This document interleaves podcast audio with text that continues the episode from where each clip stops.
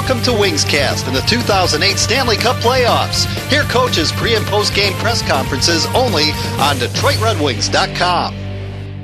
Welcome to Wingscast Playoff Edition. I'm Kevin Fitzhenry.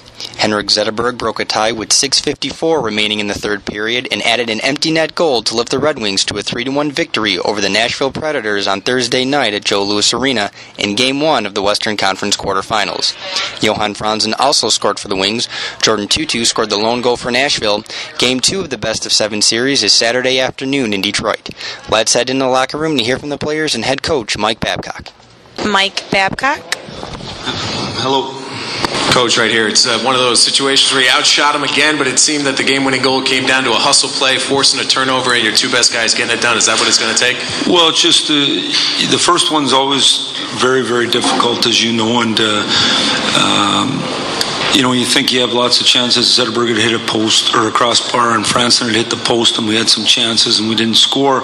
But that's what the playoffs are about: just staying patient and and, and try not to give up very much, and just waiting for your opportunity. And uh, you know, there wasn't as many power plays tonight as, as might have expected, but uh, uh, you know, we had our chances there. We just didn't get it done in the power play, and in the end, I thought we had uh, good goaltending, and, and we weren't great, but we were good enough to find a way to win. Mike, do you expect the rest of the games in this series to be like tonight? Yeah, for sure. I mean, our whole series has been like this uh, all year long, and probably over you know the three years that I've been here anyway is they're a committed group. They play real hard. I thought they tried real hard to box us out at the net. Uh, I thought we were determined. We got some second chances. We'll have to continue to shoot the puck and go to the net. And and then I thought uh, we let the their goalie play the puck too much and, and get their breakout going a little bit. We got to do a better job handling pucks and getting on top of their D. Coach, the uh, uh, on the second goal, the Predators seemed to think the puck had cleared the zone before knocking off the linesman. Did you get a look at the? No, I, I haven't looked at it yet, um, but uh, you know, I, I, can't answer that at all. I mean, I knew they were. I looked over, and both Trotzy and Pete were up on the bench, so obviously they weren't happy.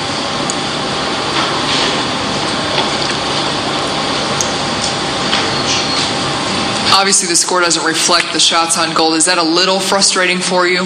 No, I think it's a you know winnings is never frustrating. I haven't met a ugly win in 20 years of coaching, so I think it's fantastic. I think the first one's the toughest one to get. Uh, I think it's very evident just by what's happened so far in the playoffs that winning at home the first night when you have jitters is is harder than you might think, and it was a good win for our team. It gives us lots to work on. Uh, we have to be better, and yet it's a good way to start for our team. Focus and patience tonight. Well, I thought he was good. We didn't give up a ton of rubber, but uh, you know we had to make some good saves, and, and you know sometimes when you're in our net, you go for long periods of time where you don't get many shots, and, and yet when you give a, get a shot, it's going to be a quality chance and uh, you, know we do the best we can. But they still they got big bodies. They're rolling around. They got uh, guys who can score, and so uh, they're going to make it as hard as they can. They got a couple real big shooters on the back end. Weber's got a bomb, and Zidlicky's got a bomb, so it makes it hard uh, on your goalie. Having the octopus uh, toss on the ice, does that, does that ever get old? you know, uh, Scotty always tells me he hated that because he got the other team all fired up. I don't know. I kind of like it myself. It's just it's good. Uh, you know, I think the big thing here is we had a good crowd tonight. We had good support, and I think that's real important. We have a really high-end quality team here that's been good for a long time, and it's great when the fans come out and support it. It just pushes you on.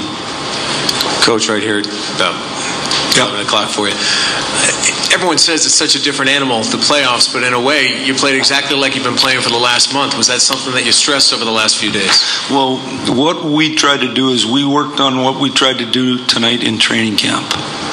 So what we try to do is we try to build a foundation so that when the pressure is on, you just fall back on doing what you do. And that's what we did. We went over it again tonight just prior to the game and then do it.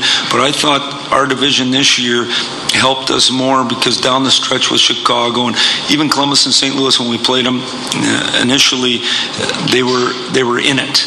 And Nashville battling, those were good games for our hockey club to get our, us prepared for playoff hockey. Yeah, Mike. Um, are you relieved to uh, beat Ellis in that usually when a team upsets a, a higher seeded team, a goalie gets hot. You guys did it with Anaheim, you know, and this guy was having a great second period. He's young. He's in his first game ever. It has all the makings of some guy who comes out of nowhere and has one of those series. So is there part of you that's like, I'm glad we? Yeah, for sure. You, um, you know, what we talked about early is all goalies uh, are are good when they have no traffic and no second chances, and and they get a little more human the more traffic and the more second chances you have. And saying that, he did a real good job. He did a great job the other night in here uh, when we beat them one nothing in overtime. I mean, he's played well against us, and uh, obviously he has the makings of a good goaltender. We just got to make sure that we make it hard enough on him. Get to their net enough, get enough second chances, and you're not going to score any cute goals. So there's no sense being cute. You might just get to the net and, and be hard and, and get some second chances. See you tomorrow.